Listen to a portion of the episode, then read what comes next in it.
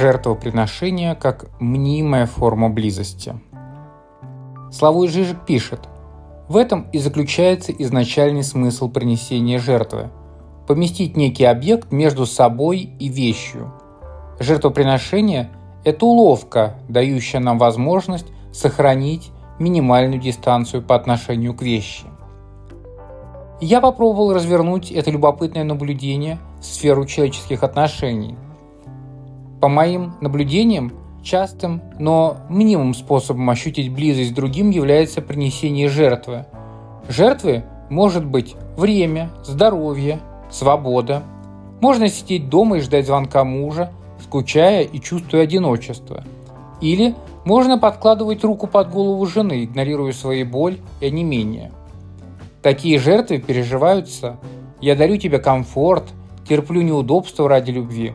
В свою очередь, мы наблюдаем противоположное сближение, следствие жертвоприношению, разобщенность, злость, чувство брошенности. Я обратил внимание на следующие последствия. Во-первых, чем значимее жертва, тем меньше важен человек ее приносящий. Вкусная конфета всегда запоминается больше, чем уставшая мама, ее купившая. Во-вторых, чем больше человек жертвует, тем существеннее становится его страдание, и все менее значим тот, ради кого приносится жертва.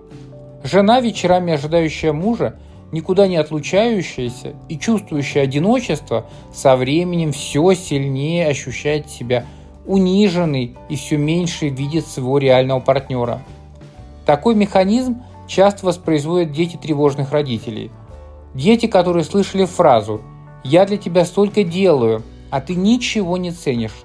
В такой семье сильно тревожная мама делала очень многое для ребенка, переставая его замечать и используя его как способ для достижения спокойствия. В взрослом возрасте такой ребенок привычно становится объектом для другого, через страдания и жертву возвращая себе субъектность. На этом все. Подписывайтесь на мой канал в Телеграм и до встречи. Пока-пока.